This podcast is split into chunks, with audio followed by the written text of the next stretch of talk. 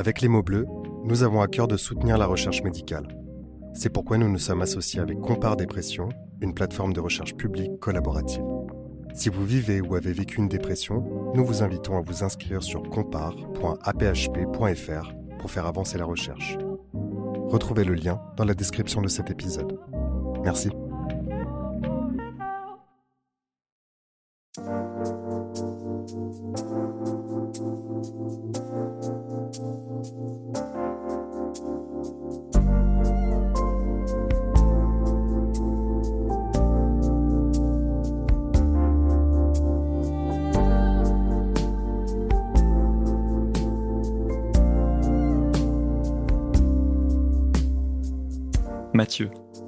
Prénom qu'aurait dû porter notre invité s'il était né dans un corps de garçon. Cependant, il est né avec un sexe biologique de fille. Les années passant, il s'est rendu compte que ce qu'il était au fond de lui n'était pas ce que son corps lui imposait d'être. Il préférait les jeux culturellement pratiqués par les garçons, il préférait qu'on le genre au masculin, et qu'on utilise un pendant masculin de son prénom de naissance. Reçu avec bienveillance par ses amis et sa famille, la discordance entre son sexe et son genre assigné à la naissance l'a malgré tout fait souffrir pendant de nombreuses années, avant de trouver un chemin vers le mieux-être. À l'heure actuelle, il n'est pas possible d'avoir une estimation fiable du nombre de personnes concernées par la transidentité, notamment en raison de représentations sociétales ancrées qui ne favorisent ni la reconnaissance, ni l'accompagnement vers l'accomplissement de soi. Je reçois aujourd'hui Charlie, un jeune homme qui a souhaité s'exprimer sur le vécu de sa transidentité et sur le parcours qu'il a suivi pour enfin se sentir bien dans sa tête et bien dans son corps. Après notre entretien, il nous a confié que malgré les difficultés qu'il a dû traverser, il est aujourd'hui heureux. Heureux de simplement pouvoir être lui. Cet épisode évoque la dépression et le suicide. Si vous avez besoin d'aide, ne restez pas seul. Vous trouverez des ressources sur notre site placedesciences.fr. En cas d'urgence, faites le 15 ou le 3114. Vous écoutez Les mots bleus, un podcast de Place des Sciences. Bonne écoute.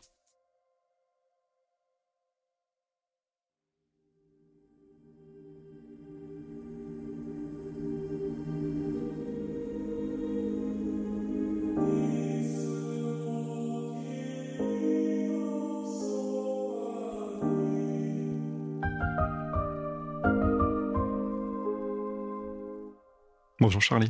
Bonjour. Merci d'avoir accepté mon invitation à participer à cette émission. Avec plaisir. Donc aujourd'hui, on va parler euh, de la transidentité. Euh, alors pour commencer, est-ce que tu peux nous dire à quel moment dans ta vie tu t'es rendu compte que euh, qu'il y avait une discordance entre ton sexe biologique et ton genre? Je pense que ça, moi de ce que je me souviens, c'était les 10 ans, mais ma mère m'a parlé de 9 ans. En tout cas, à 10 ans, je me demandais pourquoi j'étais pas un garçon mais c'était pas inquiétant plus que ça. J'étais garçon manqué, donc euh, ma mère m'a dit après coup, après avoir fait ma transition, qu'à 9 ans, j'étais venu lui demander pourquoi j'étais pas né comme un garçon, puisque pendant la grossesse de ma mère, du coup, j'aurais dû être un garçon. Le gynécologue avait dit que j'étais un garçon, donc je savais familialement que j'aurais dû m'appeler, je connaissais mon prénom, etc. Et juste, j'étais plus attiré par les tout ce qui était pour garçon, alors que c'était pas prévu pour moi, on va dire plein de choses comme ça quand je me regardais dans le miroir ou quand il fallait m'habiller ou quand il fallait que je m'identifie à des personnages euh, à la télé, c'était forcément euh, pas le sexe auquel j'étais assigné de base. Et donc quand tu avais 9-10 euh, ans, tu nous as déjà donné quelques éléments, mais ça s'est manifesté comment finalement si on doit être un peu exhaustif? Je savais pas trop si j'étais pas et une fille et un garçon, parce qu'en fait du coup quand je passais ma journée et tout ça, je, je pensais, en tant que garçon, je m'imaginais faire les mêmes choses en tant que garçon. C'était des choses débiles, mais euh, quand je jouais au foot, etc., j'aimais pas mon prénom déjà. Le soir, quand je me couchais, j'imaginais ma journée avec les mêmes décisions, mais si j'avais été Mathieu, du coup, le prénom que j'aurais dû avoir. Après, j'aimais pas les habits qu'on m'achetait. En général, je pleurais. C'est comme ça que je réagissais. Après, euh, je sais que, par exemple, j'avais un petit frère qui, du coup, avait les jouets que forcément je voulais plus tard, dans, le début d'adolescence, quand je voyais des couples, j'aurais voulu être à la place du garçon, mais pas pour être avec la fille, juste pour être le garçon. Donc plein de petits détails comme ça euh, qui me faisaient penser que j'ai... Je pensais pas de suite que j'étais dans le mauvais corps, juste je voulais être un garçon. Je sais ce que j'expliquais quand j'avais 9-10 ans, je, je, voulais juste...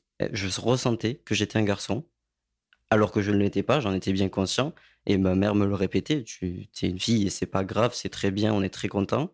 Et je lui disais, ouais, mais c'est pas ce que je ressens, c'est pas comme ça que, que, je le ressens au fond de moi, même si je vois. Et avant 9-10 ans, euh, ça se passait comment? Moi, je me souviens de rien, mais je sais que mes parents ont juste très vite noté que bah, j'étais garçon manqué, que je voulais pas mettre de jupe, pas mettre de robe, qui signifie pas que tous les enfants euh, qui veulent pas mettre de jupe euh, sont forcément trans, mais mes parents remarquaient que voilà, au niveau des jouets, j'étais plutôt Action Man et pas Barbie et tout ça, donc ils, ils se posaient pas plus de questions que ça, ils voyaient juste que bah, j'avais que des amis garçons, que j'étais tout le temps en train de jouer au foot et tout ça. Et mes parents se posaient pas la question. Pour eux, déjà, comme ils devaient avoir un garçon, finalement c'était une fille, ben, ils étaient très contents et ils pensaient que tout allait bien et tout allait bien en soi. Et aussi, pendant mon enfance, je me suis rendu compte, pendant les jeux de rôle, à l'école ou peu importe, quand on avait 9 ans, on jouait tous au papa, maman. Je voulais toujours être papa, toujours être masculin. J'ai demandé, alors je m'en souviens pas très bien, c'est plus les gens qui me l'ont rappelé, à ce qu'on m'appelle Charles au lieu de mon prénom initial. Je demandais toujours à être genré au masculin pour le jeu parce que ça me faisait du bien, ça me faisait me sentir plus moi. Et je ne savais pas que c'était la transidentité, tout ça, juste je me sentais mieux quand on me disait il et quand on faisait comme si j'étais un garçon. Donc pour moi, ça restait du jeu et du. Bah, ça m'apaisait, on va dire, dans mon mal-être. Comme pour euh, les jeux comme les Sims ou quoi, je me faisais un Sims masculin et j'avais l'impression que ça apaisait un petit peu ce que je ressentais au fond de moi j'ai l'impression que ça compensait, on va dire. Et tu ressentais quoi justement euh, à ce moment-là? Euh, Quand je jouais, j'avais l'impression d'être entièrement moi. J'avais plus l'impression euh, de jouer un rôle. J'avais juste l'impression que c'était normal. Et quand le jeu s'arrêtait, ben je je comprenais pas en fait. Je me demandais juste pourquoi je ressentais ça parce que physiquement je voyais ce qui se passait, mais au fond de moi, j'étais juste un garçon et coincé en fait dans le corps de de quelqu'un d'autre. Et je me disais, c'est pas très grave, tu prends sur toi, ça va finir par passer. J'ai eu un très bon entourage qui a été très compréhensif. Mes amis de l'école ne m'ont jamais posé de questions. Mais du coup, je me sentais moi que quand les gens acceptaient de m'appeler Charles. Donc du coup, quand les gens ne le faisaient pas, je, je savais que c'était moi, mais euh, c'était pas possible pour moi. J'arrivais pas à accepter ce corps qui, auquel, pour moi, j'étais étranger en tout cas.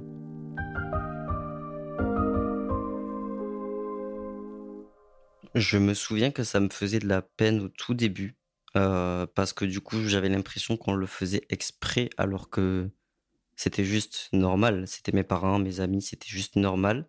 Mais j'avais l'impression qu'on le faisait exprès, qu'on ne comprenait pas ce qui n'allait pas. Donc je me souviens que de mes 10 à 12 ans, je pense, à chaque fois que ça se passait, soit j'étais très triste et du coup je me renfermais, soit je pleurais, ma mère me disait arrête de pleurer. Et euh, je le vivais très mal au début. J'avais vraiment l'impression que personne me comprenait, que personne ne me voyait comme ce que j'étais vraiment.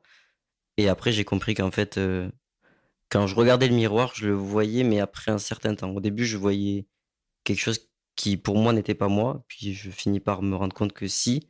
Et du coup, bah, je me rendais compte que il fallait que je m'habitue au fait que les gens euh, m'appellent par le prénom que j'ai et me genre comme je suis physiquement.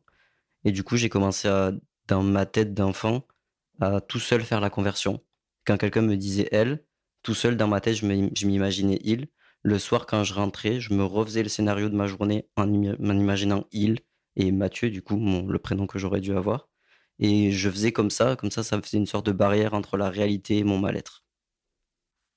Et est-ce que, euh, à ce moment-là, tu en as parlé à quelqu'un?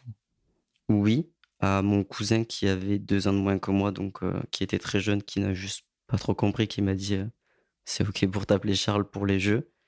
Ça, c'était plutôt aux enfants que j'en parlais, donc à mon cousin et à ma meilleure amie d'enfance.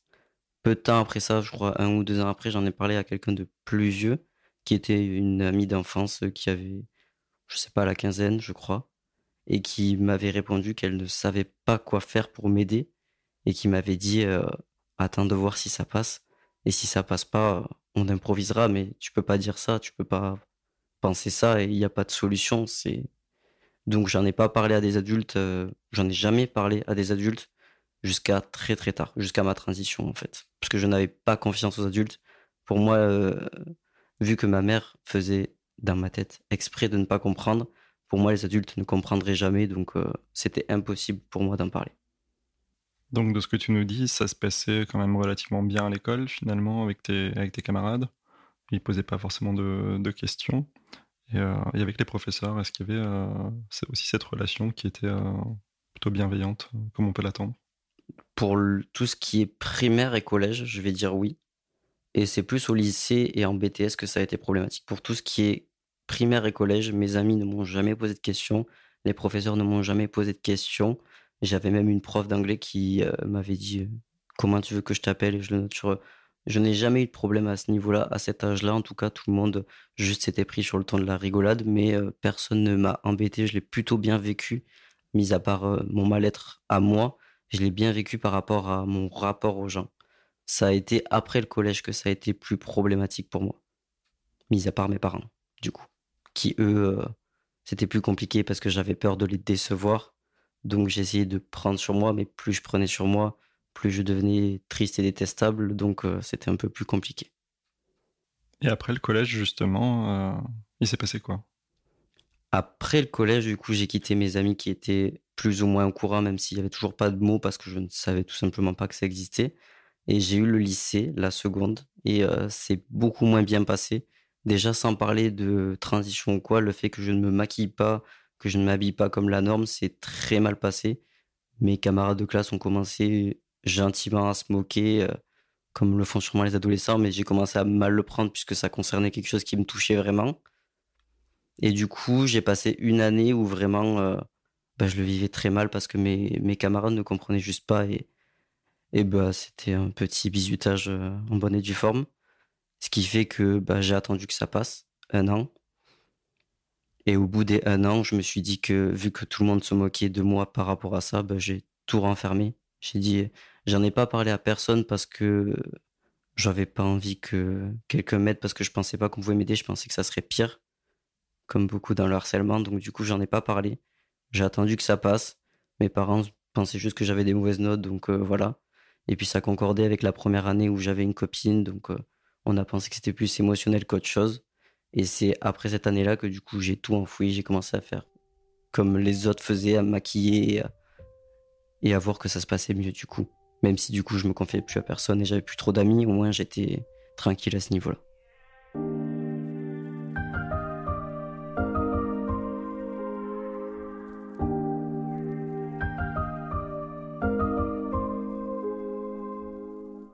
Tu nous dis que la relation avec tes parents était euh, difficile. Euh, est-ce que tu leur en avais déjà parlé euh, de manière assez explicite ou pas? Pas du tout. La relation était difficile à cause de ça. Parce que, mis à part à mes 9 ans, quand j'ai convoqué ma mère dans la, dans, la salle de jeu pour lui dire que je ne comprenais pas pourquoi j'étais pas un garçon, elle m'a répondu Mais c'est pas grave, t'es es une fille et c'est bien, on t'aime comme ça. Et je suis parti de la salle en lui disant que j'aurais quand même préféré être un garçon. Après ça, j'en ai plus jamais parlé. Pour moi, c'était dit et c'était fait. Ma mère l'a pas du tout pris au sérieux parce que j'avais 9 ans. Et après ça, du coup, ça a été le fossé parce que j'ai considéré qu'ils étaient au courant. Eux ne comprenaient pas. Ma mère voulait absolument que je rentre dans les codes, justement pour pas me faire embêter. Pour moi, c'était comme s'ils faisaient exprès de me faire souffrir, alors que c'est pas le cas. Mais à l'époque, je le vivais comme ça. Et euh, ça a créé un fossé entre nous où je me sentais pas compris. Eux ne savaient pas quoi faire. Et ça a été très compliqué pendant très longtemps. Jusqu'à la transition, ça a été vraiment compliqué. À quel moment tu as eu euh, un déclic pour demander de l'aide face à ton mal-être? Très tard. Donc, euh, je pense que je pense que c'était à mes 18 ans. Euh, de mes 16 à mes 17 ans, j'étais suicidaire. Parce que du coup, pour moi, il n'y avait pas de solution mise à part attendre que ça passe.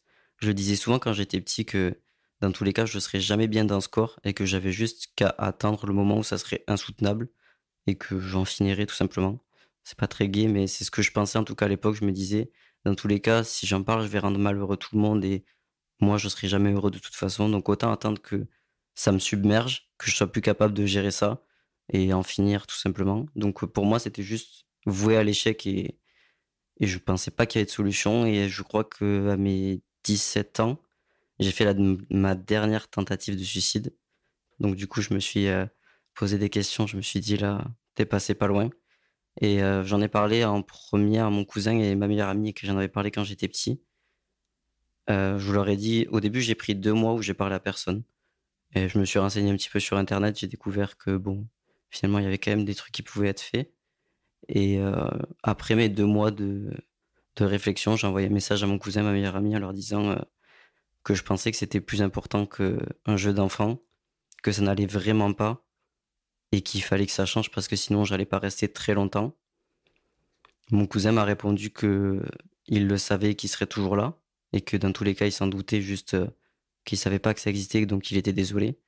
Et ma meilleure amie d'enfance m'a dit quand tu auras quelque chose dont je suis pas au courant à me raconter, tu me rappelleras parce qu'on le sait tous, c'est juste que bah, on n'était pas forcément sensibilisé à ça donc on savait pas comment t'aider. Mais ça restait des gens qui avaient mon âge donc qui pouvaient pas plus m'aider que ça. Et la vraie solution que j'ai trouvée, c'est d'appeler ma cousine qui, du coup, avait une vingtaine d'années à l'époque et qui m'a dit bah, Attends, je t'emmène dans une association LGBT. on va à Toulouse, parce que du coup, j'étais en Ariège. On va à Toulouse, on va dans une association avec des gens qui sont comme toi et on va trouver des solutions. Et c'est à partir de là que je me suis fait aider.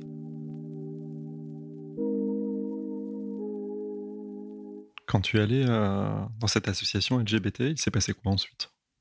Euh, j'ai été pris en charge directement par euh, la personne responsable. Je ne sais pas si ça se passe encore comme ça, mais en tout cas à l'époque, chaque permanence était gérée par une personne qui, à chaque nouveau, lui fait passer un entretien. Ce que j'ai fait. Du coup, je, comme j'avais toujours pas forcément de mots, que je savais pas vraiment où j'en étais, je venais juste d'apprendre tous ces mots transidentité. Je ai juste raconté mon histoire, exactement comme là je l'ai raconté, que je voulais être un garçon, que je ressentais ça.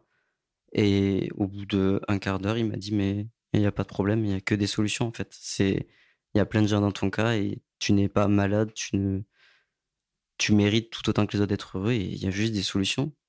Et du coup, il a commencé à me dire que en fait, euh, il y avait euh, des traitements, des opérations, qu'il y avait des choses qui se faisaient, que ça existait, que ça marchait bien, que j'étais pas du tout seul. Et j'ai été rassuré parce que jusqu'à présent, j'ai passé euh, dix ans de ma vie seul. Et là, on me disait qu'il y avait plein de gens comme moi. Du coup, j'ai fait la réunion avec eux avec d'autres personnes qui m'ont quand même bien aiguillé. Et ils m'ont donné un registre de personnel médical safe, LGBT friendly. Et ils m'ont dit, va voir telle personne. Donc j'ai commencé par aller voir d'abord une psychologue pendant quelques mois, qui m'a déjà aidé avec mon rapport avec mes parents et mon rapport avec ma culpabilité d'être anormal, entre guillemets. Et ensuite qui m'a dit, moi je te donnerai pas de papier ou quoi que ce soit, je ne suis pas psychiatre, et m'a renvoyé vers un psychiatre euh, qui lui pouvait vraiment m'aider sur le traitement. Et j'ai fait un an de, de, psychiatre. Et au bout des un an, euh, donc c'était un rendez-vous tous les mois espacé. Au bout des un an, il m'a donné le papier officiel qui disait que j'avais euh, une dysphorie de genre et qu'il fallait du coup régler cette dysphorie avec un traitement hormonal qui m'a ensuite basculé. Du coup, je suis un endocrinologue qui a commencé à me faire les injections et j'ai commencé à prendre de la testostérone il y a cinq ans. Et pendant ces consultations chez le psychiatre, il se passait quoi? Alors au début, euh, c'était plutôt des questions personnelles, de savoir, euh, je pense plus pour savoir si c'était vraiment quelque chose de profond ou juste des fois un mal-être qui prend le dessus. Donc au début, il m'a posé des questions sur mon enfance, mon adolescence. Il m'a demandé euh, comment ça se manifestait mon mal-être, à quel moment c'était plus ou moins dur. Et les séances étaient plus ouais, de l'analyse de ce que je ressentais pour voir c'était vraiment ça, parce qu'un traitement, ça se fait pas à la légère. Et euh, j'ai vite eu confiance en lui. Au bout de quelques séances, il m'a déjà dit que honnêtement pour lui, ça se voyait que j'avais, vraiment, j'avais vraiment une dysphorie et ça se voyait que j'avais besoin d'aide. Mais il m'a dit euh, le protocole est tel que je ne peux pas te donner quoi que ce soit tant que tu n'as pas fait toutes les séances. Donc j'ai continué les séances, puis on a parlé euh, de tout en général. On est revenu sur mon enfance, mon adolescence. On est revenu sur mes tentatives de suicide, on a essayé de voir que le traitement n'allait pas sortir tous mes problèmes non plus et essayer de, mettre le, doigt sur ce qui allait pas. Pendant quelques mois, après les trois dernières séances, c'était plus euh, de la discussion de comment euh, il fallait après que je commence le traitement et il m'a essayé un petit peu de, m'alerter sur ce qui allait se passer psychologiquement avec un traitement comme ça. et euh, voilà, j'avais une très bonne relation avec lui, honnêtement. Donc ces consultations, elles durent euh, une année et ensuite tu entames euh, ta transition. Euh, est-ce que tu peux nous dire un peu par quelle étape on passe justement pour entamer ce, processus? Alors déjà, on commence du coup par faire une demande d'ALD pour que ça soit financé, pour pas avoir à, faire quoi que ce soit. Donc avec le papier du psychiatre qui atteste notre dysphorie, on va avoir notre endocrinologue qui nous fait un autre mot Et avec ces deux mots, on va, on va à la sécurité sociale et on leur déclare du coup ça. On va avoir notre médecin traitant ou notre médecin traitant LGBT friendly, peu importe. Moi, le mien était euh, d'accord, donc il n'y avait pas de souci. Le médecin traitant fait la demande d'ALD et du coup, euh, normalement, il faut être un peu patient, attendre d'avoir le résultat. En soi, on peut déjà payer, se faire rembourser, mais moi j'ai attendu. Et quand on reçoit le papier d'acceptation, on va commencer à avoir par l'endocrinologue euh, nos, ordonnances. Et avec ces ordonnances-là, on va à la pharmacie, on récupère une ampoule. Normalement, avec l'endocrinologue, ce qui se passe, c'est qu'au rendez-vous, on vous pèse, on vous mesure et on estime euh, combien de doses on a besoin par rapport à notre corpulence, parce qu'il ne faut pas faire n'importe quoi non plus. Et selon la dose qu'elle nous donne, ben, à notre première injection, on va nous donner, euh, par exemple, pour mon cas, c'est 0,4 de l'ampoule. Et on va nous injecter le produit. Ça fait mal. Le produit brûle et fait mal. Et je crois que le premier mois, il n'y a pas trop de changements majeurs. Mis à part l'humeur, je pense pas qu'il y ait de changements majeurs et ça commence au bout du deuxième, troisième mois. Et ça diffère énormément selon les gens. Moi, j'ai mué au bout du deuxième mois, mais j'ai toujours pas de barbe à l'heure actuelle ou très peu. Et d'autres, ça va être l'inverse. Euh, ça varie énormément. En tout cas, moi, pour mon cas, au bout de deux mois, j'avais déjà mué. Quels autres euh, effets on peut attendre euh, de ces traitements? Alors, le premier auquel il faut s'attendre, c'est quand même beaucoup de force d'un coup, beaucoup de testostérone d'un coup, qui font que le corps a du mal à l'assimiler. Euh, il faut pas oublier que du coup, c'est énorme pour le corps quand ça arrive la première fois. Pour mon cas, en tout cas, ça a été euh, ouais, beaucoup d'énergie à dépenser. Euh, je me souviens qu'au début, je contrôlais pas ma force. Il y a aussi l'arrêt des règles qui peut être assez douloureux. Enfin, pour mon cas, été assez douloureux. En tout cas, le mélange testostérone et règles n'a pas été forcément agréable. Après, je pense que le psychologique fait qu'on on accepte ce qui se passe, mais je sais que j'ai eu pas mal de douleurs les deux premiers mois. Après, on a les traits du visage qui se durcissent, etc. Mais euh, dans le corps, on ressent une forte énergie et généralement pas très contrôlable euh, au départ. Et il faut juste s'habituer, continuer à avoir le même rythme de vie et surtout être très bien suivi. Moi, tous les trois mois, j'avais un rendez-vous avec une prise de sang pour voir si tout allait bien, si j'avais pas un trop haut taux de testostérone. Moi, ça a été ajusté euh, trois fois par an quasiment. Parce que du coup, selon les corps, on peut faire deux doses dans le mois ou une plus haute. Et euh, c'est très important, je pense, d'être suivi et psychologiquement. Parce que en parallèle du traitement, on continue à aller voir le psychiatre. Généralement, du coup, tous les trois mois, moi, je faisais. Et euh, ça nous aide à voir aussi comment on évolue avec la testostérone, ce que ça change. Parce que ça change pas que le physique, je pense que ça change aussi la mentalité. On se sent mieux dans notre corps, on prend confiance en nous, euh, moi, je sais que du coup, j'ai eu euh, la poitrine qui a réduit, donc j'ai plus pris confiance en moi en maillot de bain. On a une pilosité qui est plus importante. Euh, la pomme d'Adam, comme tu peux le voir, qui ressort plus. Et plein de, petits détails qui, pour quelqu'un qui est transgenre, font beaucoup. On se sent mieux dans notre rapport avec le corps et les gens commencent à nous dire le bon pronom. Et généralement, quand on est là, c'est que ça fait déjà 3-4 mois et qu'on est sur le bon chemin. Tu nous parlais tout à l'heure de ton rapport à ton image dans le miroir. Et justement, quand ton corps a commencé à se modifier, comment est-ce que tu appréhendais ce, nouveau reflet? Alors au début, moi j'ai tout filmé. Pendant un an, j'ai filmé toute mon évolution physique et ma voix aussi. Du coup, euh, j'étais un peu euphorique à l'idée d'avoir toutes ces modifications. Je me souviens que les premiers mois, j'avais l'impression que ça allait pas assez vite pour moi. Mais dès les premiers résultats, dès la première modification corporelle, pour moi, ça a été la voix. Ça m'a donné une confiance en moi que je n'avais jamais eue. Alors, euh, à toute échelle gardée, hein, mais euh, c'est vrai que j'ai commencé à un peu plus me sentir moi, mais il a fallu du temps avant que ce que je vois dans le miroir corresponde à ce que je ressens moi. À l'heure actuelle, ça va, je me vois, je me reconnais, mais il y a encore des fois où je m'aime pas comme je suis alors que ça fait cinq ans. Et c'est un rapport assez bizarre de, avec mon corps de savoir que des jours ça va, il y a des jours ça va pas. Euh, physiquement, euh, des jours j'ai envie d'aller à la plage, des jours j'ai pas envie qu'on me voit. C'est euh, assez, assez bizarre. Et aujourd'hui, quand tu revois des, photos ou des vidéos de toi avant ta transition, ça te, ça te fait quoi quand tu vois ça? C'est un peu compliqué dans le sens où, vu que j'étais pas bien pendant cette période, ça peut pas me faire plaisir parce que j'ai jamais l'air très heureux, mais euh, ça ne me fait pas de peine. Chez mes grands-parents, il y a des photos de moi de quand j'étais jeune. Les photos d'enfance me dérangent moins que les photos d'adolescence. Les photos d'enfance ne me dérangent pas du tout même parce que c'est ce que j'ai été et c'est ce, que, ce qui fait ce que je suis aujourd'hui. Donc j'ai pas de problème avec ça, mais mon image de l'adolescence est un peu plus douloureuse, je pense, à cause de l'histoire.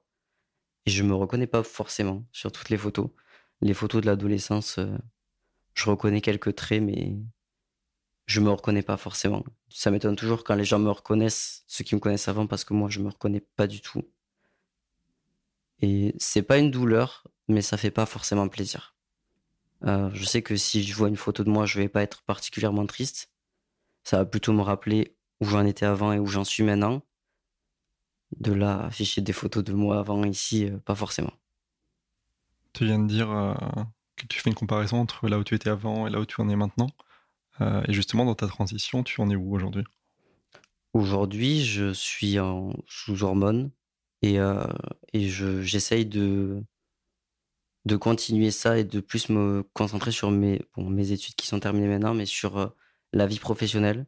J'ai pris la décision, euh, du coup j'ai commencé le traitement, j'avais 18-19 ans. Et très vite, j'ai compris que le plus important, c'était d'avoir quelque chose de financier. Donc j'ai privilégié mes études et mon travail avant tout ce qui est opération et tout ce qui est vraiment euh, la transition, mis à part le traitement qui ne me prend pas énormément de temps. C'est une fois toutes les deux semaines, donc ça va mais euh, j'ai c'est toujours en cours. C'est toujours en cours et euh, c'est important de prendre son temps. Même si on veut tout tout de suite, c'est très important parce que il faut tout construire en même temps. C'est un mal-être, ça fait c'est douloureux et je comprends qu'on a envie d'avoir tout maintenant, mais euh, il faut se construire en tant que que citoyen pour pouvoir après avoir un toit, un travail et pouvoir payer les opérations et la vie dans le corps qu'on a.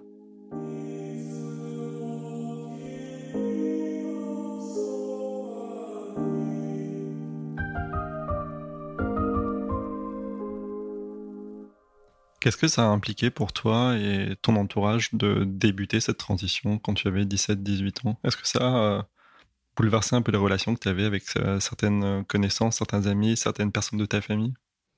Ça a tout bouleversé. Déjà, euh, il faut savoir que du coup, mes un an de psychothérapie là, je n'en ai parlé à personne. J'ai tout fait tout seul, j'ai menti à mes parents pour pouvoir euh, faire tout seul ma transition et qu'il n'y ait personne qui interfère dans mon mal-être et dans ce que je voulais trouver comme solution.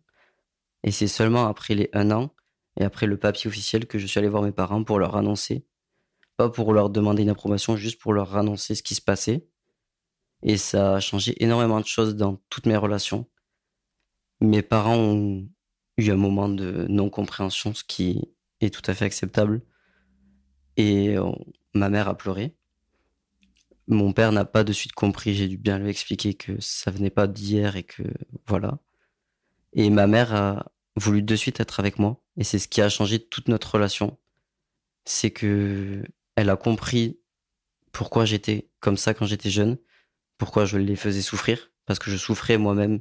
Et du coup, euh, quitte à me détruire, je détruisais tout autour de moi. Et notre relation était conflictuelle à cause de ça.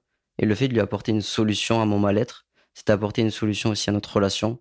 Et ma mère est devenue très proche de moi depuis ce jour-là. Elle m'accompagne dans tous les rendez-vous. Mon père, un petit peu moins, il est en recul. Il, est là pour moi, mais il est moins présent que ma mère. Mon petit frère, ça a été compliqué au début, parce que du coup, euh, il était beaucoup plus jeune que moi. Il était au collège au moment où je lui ai annoncé ça. Et les débuts ont été euh, plus compliqués. Il a fallu qu'il fasse euh, le deuil d'une sœur pour accepter un frère. Et je lui ai laissé le temps qu'il faut, parce que je pense que c'est important. Et du coup, ça, Aujourd'hui, on est très proches, mais on a mis un moment avant de, de se créer une relation qu'on n'avait pas, en fait, tout simplement. Donc, sur mes relations familiales, ça s'est très bien passé. Mes grands-parents, mes parents, mes oncles et tantes, tout le monde l'a plus ou moins bien pris. Tout le monde a fait l'effort de me genrer correctement et il n'y a pas eu de problème. Pour ce qui est de mes amis, ça a été bien différent. J'ai perdu les trois quarts de mon entourage, je pense. Des amis que je pensais, mais qui ne l'étaient pas finalement. ce qui m'a valu une petite déprime à un certain temps. Et puis finalement, euh, on se rend compte que c'était pas vraiment des amis. Et les vrais amis que je connaissais d'ailleurs depuis toujours sont restés, eux. Et ça a été mon meilleur soutien au final pendant le début de cette transition qui a été euh, émotionnellement riche. Mon rapport avec euh, les gens a changé parce que j'ai commencé à être agréable, ce que je ne l'étais pas quand j'étais mal. Et j'ai commencé à faire énormément de rencontres à partir du traitement. L'âge auquel tu as commencé ta transition, donc vers 18 euh, ans, est un âge euh, qui est souvent important, l'âge du choix de la carrière professionnelle ou euh, des études universitaires. et à ce moment-là, comme tu es en pleine, finalement, en pleine remise en question de, bah, de ton identité, il se passe quoi à ce moment-là, justement, à ce moment crucial de, choix de vie? Il se passe beaucoup de choses. Déjà, juste avant ça, pendant le lycée, j'ai vu une conseillère d'orientation, du coup, pour savoir euh, où est-ce que je voulais aller. Moi, j'ai toujours voulu faire des études, mais je savais pas ce que je voulais faire. Et euh, la conseillère d'orientation m'a pris un rendez-vous. Et c'était une époque, du coup, où j'étais encore euh, pas forcément serein sur ce que j'allais faire. J'avais 16 ans, je pense. Et la conseillère d'orientation me harcelait pour que je donne un projet professionnel. Ce auquel j'ai répondu, je ne sais pas ce que je suis. Je ne sais pas où je serai dans deux ans, dans cinq ans. Comment vous voulez que je sache ce que je vais faire comme métier alors que j'ai pas envie de vivre, donc encore moins envie de trouver un travail Ça n'a pas changé grand chose, il a quand même fallu que je donne un projet professionnel. Et euh, ce jour-là, j'ai compris que les adultes n'étaient pas forcément euh, d'une grande aide. Et du coup, ma décision a été de continuer les études parce que je ne savais pas ce que je voulais faire. J'ai fait beaucoup de détours, j'ai fait beaucoup de facs différentes. Alors à la fac, j'ai pas eu de problème avec ma transition dans le sens où on est de toute façon qu'un numéro. Donc j'ai pas eu vraiment de soucis particuliers. Ça a plus été en BTS du coup. Euh, mon année de BTS, je l'ai commencé, ça faisait trois mois que je faisais mon traitement à la testostérone. Donc j'avais encore mon ancienne identité, mes anciennes cartes d'identité, juste mon visage qui était en train de changer, ma voix qui était en train de changer.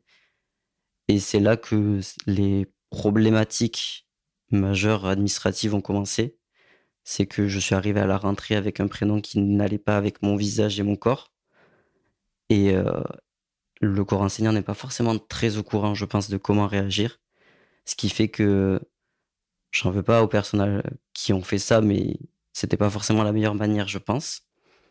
Donc euh, j'ai été convoqué, puisqu'ils se sont bien rendus compte qu'il y avait un problème. Je leur avais expliqué, mais dans la classe, forcément, bah, il y avait des gens qui me disaient il, il y avait des gens qui me disaient elle, il y avait des gens qui comprenaient pas.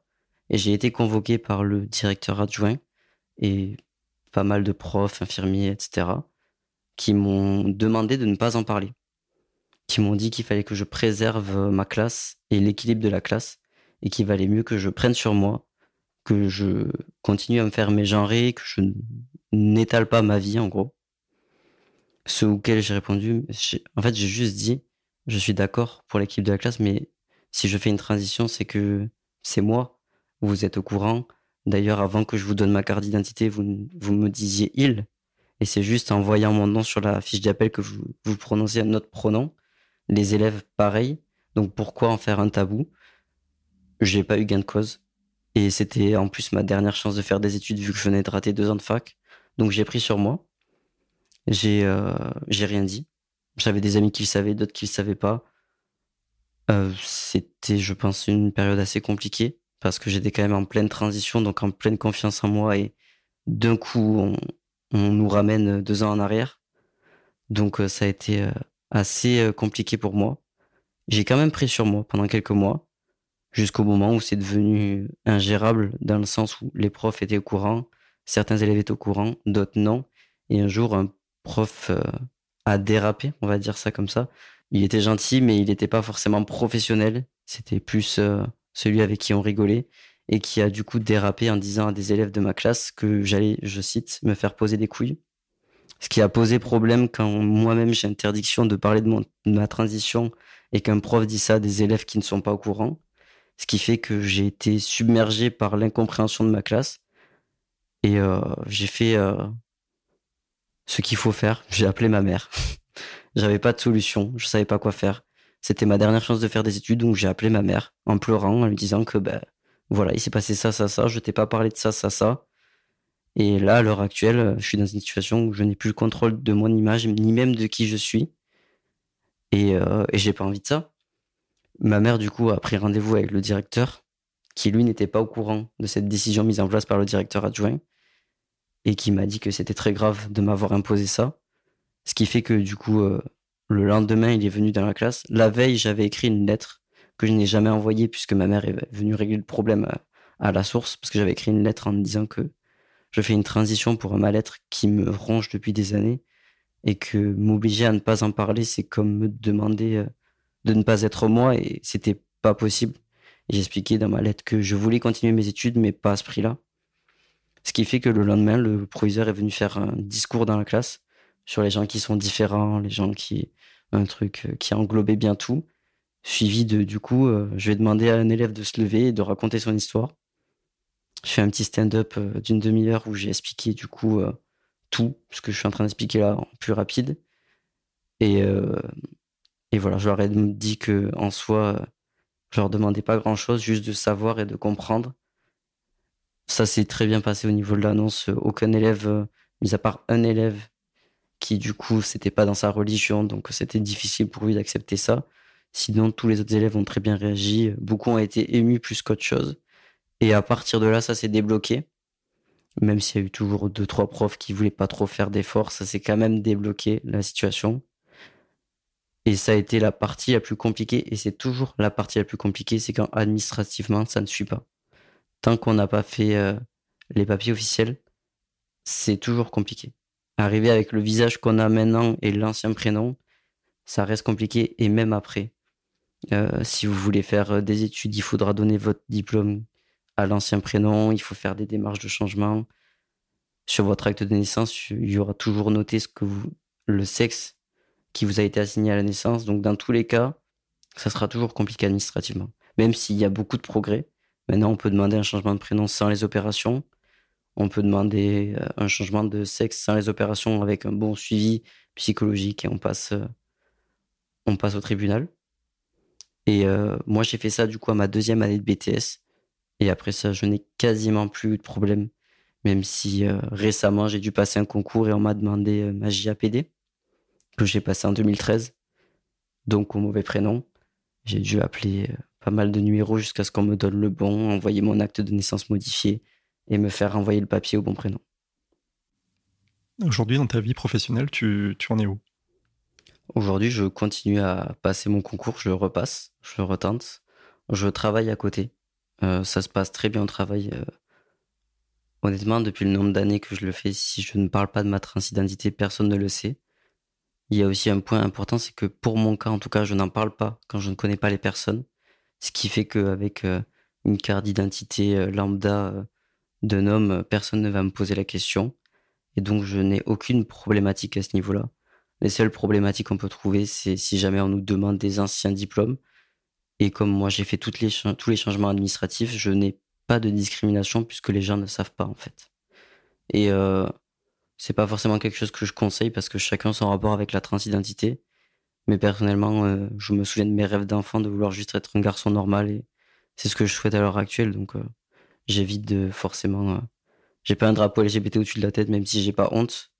Mais en tout cas, au travail, mes collègues le savent, mais mon patron pas forcément. Même si un jour il l'apprend, c'est pas grave. Mais euh, je fais mon travail correctement, donc pas besoin d'étaler ma vie privée, je pense. De toute façon, c'est quand on est mieux physiquement qu'on est mieux dans son travail et dans son avenir. J'ai commencé à savoir ce que je voulais faire quand j'ai commencé à savoir qui j'étais. Et c'est important parce que à l'école, on nous demande ce qu'on veut faire. Moi, je voulais mourir. Et c'est pas forcément. Euh, je pense qu'on n'est pas assez écouté dans le système scolaire et au travail. Et euh, je pense que c'est plus important de régler le psychologique avant de savoir ce qu'on veut faire, parce que j'aurais pu faire n'importe quel métier. J'avais quand même envie de mourir. Donc, euh, il faut régler qui on est avant de faire ce qu'on veut faire. À l'heure actuelle, j'espère que j'aurai mon concours, et même si j'ai pas mon concours, je ferai autre chose. Et je serai moi dans un métier qui me correspond, et pas juste le métier.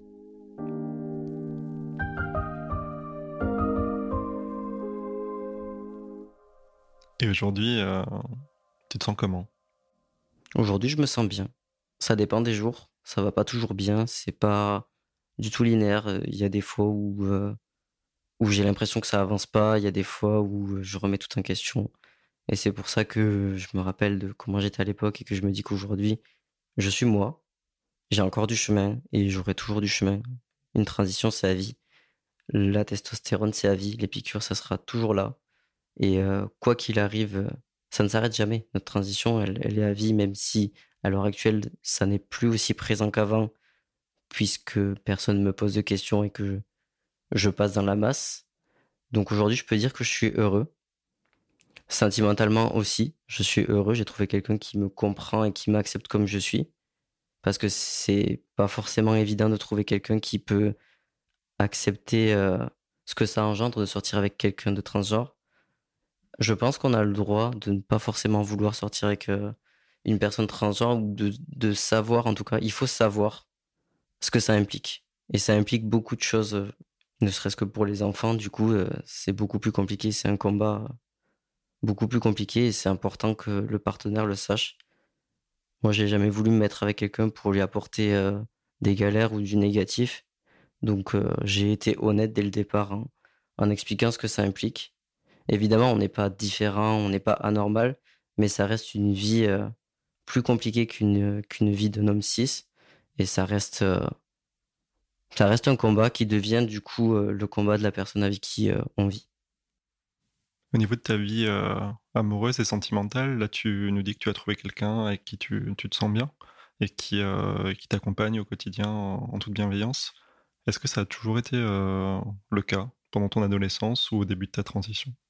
Ça n'a pas toujours été le cas. Pour ce qui est de l'adolescence, euh, ça a été compliqué parce que la personne avec qui je sortais à l'époque, euh, donc je ne disais pas que j'avais besoin d'une transition, juste j'étais mal dans ma peau. Et c'était très compliqué parce que je détestais mon corps, donc encore plus quelqu'un qui s'approche de mon corps. Donc ça a été euh, assez complexe mes relations adolescence. J'en ai eu qu'une, donc au moins. Mais la seule relation que j'ai eue, j'avais 16 ans. la personne ne pouvait pas savoir ce qui se passait. Elle voyait que quelque chose n'allait pas. Elle m'a recontacté des années après pour euh, s'excuser de ne pas avoir vu et me demander si elle y était pour quelque chose. Je lui ai répondu qu'elle y était pour rien et que c'est moi qui n'étais pas assez explicite sur ce qui n'allait pas. Mais ça causait quand même beaucoup de problèmes euh, pour une relation amoureuse d'être euh, autant en désaccord avec son corps et autant mal par rapport à son corps. Après ma transition, j'ai eu une autre relation avec quelqu'un de beaucoup moins bienveillant j'ai pas eu de soutien en fait. Tout simplement, c'est comme si je faisais mon traitement de mon côté, j'avais mes relations de l'autre côté. J'avais toujours autant de mal avec mon corps, mais j'ai pris sur moi pour euh, ne pas impacter la vie de la personne en face. Ce qui fait que après cette relation-là, j'ai pensé que c'était impossible de me mettre en couple en faisant cette transition, parce que j'ai pensé pendant quelques années que j'étais plus un boulet qu'un copain. Et c'est pour ça que ma copine à l'heure actuelle, quand je l'ai rencontrée, je lui ai dit on sortira jamais ensemble parce que je suis un boulet, je suis que des problèmes et, euh, et je le sais parce qu'on me l'a dit, parce qu'on me l'a répété, parce que à la fin de mon ancienne relation, on m'a dit que personne ne sortirait avec moi parce qu'il y a que euh, les gens fous qui sortiraient avec quelqu'un qui a autant de problèmes et autant de, choses. Et, euh, et elle m'a dit mais c'est faux, c'est faux, c'est pas vrai du tout et t'es pas un boulet, t'es pas des problèmes, t'es un combat, il est là et je précise que ma copine ne ne connaissait pas forcément la transidentité, donc c'est pas qu'elle était sensibilisée, c'est juste qu'elle a compris que j'étais quelqu'un de tout à fait normal, avec une vie un peu plus euh, mouvementée que la moyenne. Je pense que quand on est transgenre, ça peut bloquer sur les relations. Il y a beaucoup de personnes qui peuvent mal réagir. J'ai une personne avant ma copine qui a très mal réagi euh, parce qu'on se connaissait depuis deux semaines et euh, je ne lui avais pas dit puisque je la connaissais que depuis deux semaines et qu'il a appris par quelqu'un d'autre et qu'il a vraiment très mal pris, qu'il a pris comme, euh, je sais pas, comme une insulte, je sais pas, elle l'a très très mal pris, elle m'a insulté et m'a détesté et me déteste encore, je pense, à l'heure actuelle, euh, tout simplement parce qu'elle considérait que du coup je lui avais menti, parce que j'avais omis de lui préciser, mais je, l'ai fait exprès. Je ne te connais pas, je ne sais pas qui tu es, je t'ai vu une fois. Si on se connaît plus et qu'on se parle, il n'y a pas de souci, mais je ne te connais pas. Et elle l'a très très mal pris et euh, m'a dit que bah, elle ne connaissait pas de gens comme moi, que pour elle c'était pas normal et que du coup, bah, pourquoi je lui ai pas dit que c'est honteux? Et euh, j'ai pas encore la réponse de quel est le bon moment pour en parler. Je crois que ça se ressent. ma copine actuelle, je lui en ai parlé au bout de quelques mois. J'ai attendu de voir si c'était sérieux ou pas, si ça valait le coup ou pas de, de raconter ma vie. Et euh, c'est toujours un petit stress de toute façon de, de savoir comment la personne va réagir parce que j'ai eu de la chance, j'ai eu une bonne réaction, mais ça peut arriver les mauvaises réactions et faut pas le prendre pour soi. Même quand c'est des insultes comme euh, la personne dont je parlais avant, c'est pas c'est pas pour soi qu'il faut le prendre. Faut faut se rappeler qu'il y a des gens plus ou moins ouverts d'esprit et que faut se rappeler de ses valeurs et se dire qu'un jour quelqu'un nous aimera juste pour ce qu'on est et, et, ça finira par arriver dans tous les cas. Est-ce que tu as l'impression que c'est euh, facile de trouver de l'aide quand on est dans cette situation? Je pense que ça dépend des endroits où on vit. Pour ce qui est de moi qui vis dans le sud et qui vivait dans une toute petite campagne, c'est pas forcément euh, évident. D'ailleurs, j'ai dû aller à 60 km de chez moi pour trouver une association LGBT et euh, trouver du personnel médical euh, qui connaît la situation, c'est pas forcément évident. Pour mon cas, j'ai deux infirmières sur trois qui découvrent le produit quand je leur donne. Je ne connais que deux endocrinologues sur Toulouse qui s'occupent de ça. Je veux dire, c'est dans le corps médical, c'est pas encore forcément euh, démocratisé. On n'en parle pas forcément, donc c'est pas évident d'avoir de l'aide même si euh, je pense que les réseaux sociaux aident beaucoup, parce que maintenant on peut euh, parler à n'importe qui, et beaucoup de gens transgenres euh, en parlent ouvertement, font des comptes exprès dédiés, ce qui fait que comparé à l'époque où j'ai commencé mon traitement, je pense qu'à l'heure actuelle, on a un peu plus accès aux solutions et à parler à des gens comme nous et, et à pas se sentir seul en fait. Après, pour moi, les réseaux, c'est c'est à l'heure actuelle une des sources les plus fiables pour avoir, euh, pour avoir de l'information, pour euh, mieux connaître. Il y a beaucoup, beaucoup de comptes, moi j'en suis beaucoup vu que ça me concerne, où les, les gens transgenres parlent ouvertement de ce qui se passe dans leur vie et ce qui peut du coup vous arriver si vous, vous commencez le traitement. Et moi, pour mon cas, j'ai quelqu'un qui m'avait contacté euh, il y a quelques années, qui m'avait retrouvé sur, sur Instagram, qui m'a dit, je t'ai vu une fois au lycée et je sais ce que tu es en train de faire et moi je suis encore j'ai pas commencé mais je sais que je suis comme ça. Est-ce que tu peux me dire comment tu as fait? Qu'est-ce qui se passe? Qu'est-ce que ça engendre? Mes parents m'ont renié, je n'ai personne et je sais pas où aller. On est dans une petite campagne donc j'ai pas de nom, j'ai rien du tout. Et je lui ai donné les noms des gens que je connaissais, je l'ai accompagné, je lui ai expliqué ce que ça engendrait. Et ça, c'est uniquement parce qu'il m'a cherché sur Instagram, qu'il m'a trouvé, qu'il m'a dit je sais pas quoi faire, euh, aide-moi. Et maintenant, à l'heure actuelle, le nombre de comptes euh, qu'il y a qui répond aux questions, je sais que sur, euh, sur je sais plus quel réseau social, j'en suis un qui s'appelle Edouard, qui parle très ouvertement de tout. Il parle actuellement de ce qu'il est en train de faire pour le prélèvement d'ovocytes pour avoir des enfants. Et moi qui ne suis pas encore forcément au courant de tout, bah, je suis son compte et des fois je lui pose des questions. Et il y a une certaine entraide qui se crée qui, que moi je n'ai pas connu à l'époque. Moi j'étais en recherche de ça et je n'ai pas connu. Et je trouve ça bien que sur les réseaux euh, les gens en parlent et qu'on puisse euh, trouver des exemples entre guillemets en tout cas euh, quelqu'un qui va être comme nous et on va se dire je suis pas seul. Je pense que les réseaux aident beaucoup pour ça. Est-ce que tu aurais des conseils à donner aux personnes qui traversent les épreuves que tu as dû traverser? J'en ai quelques-uns. Je dirais de d'être sûr de ce qu'on fait, d'être sûr que émotionnellement ça va aller, d'être bien entouré ou du moins un minimum entouré médicalement parlant, parce que ça engendre énormément de choses de commencer une transition. Et euh, même seul, même si on la commence seul la transition, c'est énormément pour une seule personne et c'est bien d'avoir un entourage bienveillant ou du moins de s'en créer un euh, autour des associations, par exemple, si la famille accepte pas forcément. Je dirais d'accepter le passé et de prendre euh, ce qu'il y a à prendre, le positif, et de jamais regarder en arrière, d'avancer, de profiter de chaque victoire, de chaque changement qui nous rend heureux. À l'heure actuelle, je me souviens pas de comment j'étais mal à l'époque, parce que j'y pense pas et parce que je m'en souviens pas. C'était il y a trop longtemps. Et aujourd'hui, je suis juste heureux, alors qu'à l'époque, je pensais que c'était insoutenable. Donc même quand on croit qu'il n'y a pas de solution, il y en a une. Faut juste pas lâcher l'affaire et, être fort. Et qu'est-ce que tu dirais euh, aux proches d'une personne euh, transgenre qui ont un peu du mal à comprendre la situation euh, pour les aider à bah, finalement à accepter cette situation Je pense qu'il y a deux choses. Déjà, j'aimerais dire aux personnes transgenres que la réaction négative est quasiment inévitable au départ et c'est normal. Il faut accepter que si toi tu le ressens depuis 10 ans et que tu leur annonces du jour au lendemain, toi tu as mis 10 ans à l'accepter, donc ils vont mettre du temps à l'accepter. Et il faut s'attendre forcément à une rupture, pas forcément rupture, mais il faut s'attendre à une réaction. Nos parents ne peuvent pas juste dire ah ok et passer à autre chose parce que c'est pas possible. Si nous on a mis du temps, eux aussi. Donc il y a tout ce travail là à faire. Et je pense que si je devais euh, parler aux proches en question, je leur dirais d'essayer de d'écouter, sans en enlevant tout jugement et tout, euh, toute valeur qu'on a nous de base, juste écouter le, récit, ce qui se passe vraiment, et de se demander euh, si on préfère avoir un enfant malheureux ou heureux. Et même si c'est pas forcément, on peut pas tous être ouverts d'esprit, mais je pense que le plus important c'est que la personne, notre proche, soit au moins bien dans sa vie et bien dans sa peau. Et euh, un peu d'écoute et d'empathie. Je pense que quand on a un peu d'empathie, même si on ne comprend pas forcément, on peut pas continuer à dire que quelqu'un doit rester malheureux parce que c'est pas dans nos valeurs, parce que c'est pas possible. Même moi, mes parents n'étaient pas du tout euh, ouverts euh, à la transidentité, ils ne connaissaient même pas. Mon père est tombé de 10 étages quand il l'a appris. Ma mère, pareil. Puis ma mère a fait preuve de beaucoup d'empathie. Elle s'est rappelée de comment j'étais mal et elle m'a dit Je sais pas où tu vas, je sais pas ce que tu es en train de faire, mais si c'est pour aller mieux, c'est d'accord. Et c'est, je pense, la meilleure réaction d'un proche, c'est de dire Je comprends pas forcément tout ce qui se passe.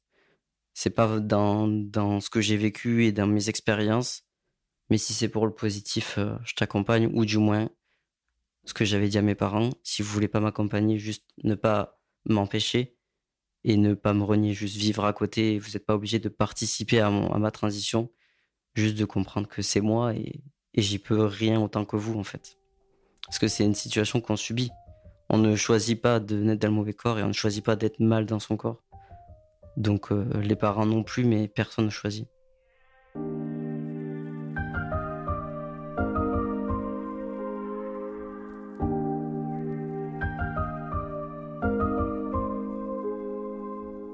À titre euh, plus personnel, si tu devais te définir en un ou deux mots, ce serait quoi? Je dirais persévérant. S'il y avait un mot qui me définit, je dirais persévérant. Je continue jusqu'à ce que j'y arrive. C'est ce qui me définit, je pense, le mieux. Je réussis pas toujours ce que je veux, mais je donne tellement le maximum que même si je réussis pas, c'est quand même, c'est quand même une réussite au final. Et ça fait une euh, belle transition avec ma prochaine question qui est euh, quels sont un peu tes, projets personnels pour les mois et les années à venir? Ça serait de fonder une famille, d'arriver à une étape dans ma vie où euh, je me sens entièrement moi et où je suis derrière euh, parfois ces moments où je suis un peu en flottement, où j'ai des doutes. J'aimerais bien arriver à une, étape où je me sens vraiment moi. Fonder ma vie en fait en tant que Charlie Mathieu à l'heure actuelle. Parce qu'au final, euh, être transgenre, ça veut dire qu'une partie de notre adolescence est un peu volée et on se rattrape après. Enfin, c'est l'impression que j'ai. Donc euh, là, j'ai passé ma partie adolescence numéro 2. Et là, j'essaye de rentrer dans la vie active euh, en tant qu'un homme, tout simplement. Et professionnel, euh, j'aimerais vraiment être conseiller pénitentiaire et aider les gens qui n'ont pas forcément les parcours les plus évidents à se réinsérer ou s'insérer dans la société parce que je sais que quand on a une étiquette, c'est pas forcément évident. C'est pas le même problème, mais ça reste je peux comprendre quelqu'un qui a du mal à s'insérer parce qu'il y a une étiquette derrière de prison, parce que moi j'ai eu la même chose quand j'ai eu mon étiquette de transgenre. Donc, euh, essayer d'ouvrir un peu les esprits en disant que tout le monde ne peut pas être pareil et c'est pas pour autant qu'il faut avoir du jugement ou, euh, refuser quelqu'un parce qu'il est différent. On est tous différents et heureusement, je pense. Est-ce que tu as un message à faire passer aujourd'hui? Si vous pensez que c'est pas faisable, si vous pensez que vous êtes au bout du rouleau et que vous n'allez pas vous en sortir, continuez. Vous allez y arriver, c'est sûr. C'est obligé. Mais à l'époque où je pensais vraiment pas que j'allais m'en sortir, j'aimerais bien parler à Charlie de cette époque-là de lui dire ça va aller. Cinq ans plus tard, ça va. Mais au moment où ça nous arrive, on est submergé par le mal-être, la tristesse, euh, et on croit qu'il n'y a pas de solution, mais il y en a toujours. Faut juste pas lâcher l'affaire et bien s'entourer. On arrive au terme euh, de cet entretien, Charlie. Donc il me reste à te remercier d'avoir participé à cette émission et euh, à t'encourager dans tous tes projets que tu as avec ta compagne pour cette nouvelle vie qui s'offre à toi en étant qui tu es. Bah, merci beaucoup.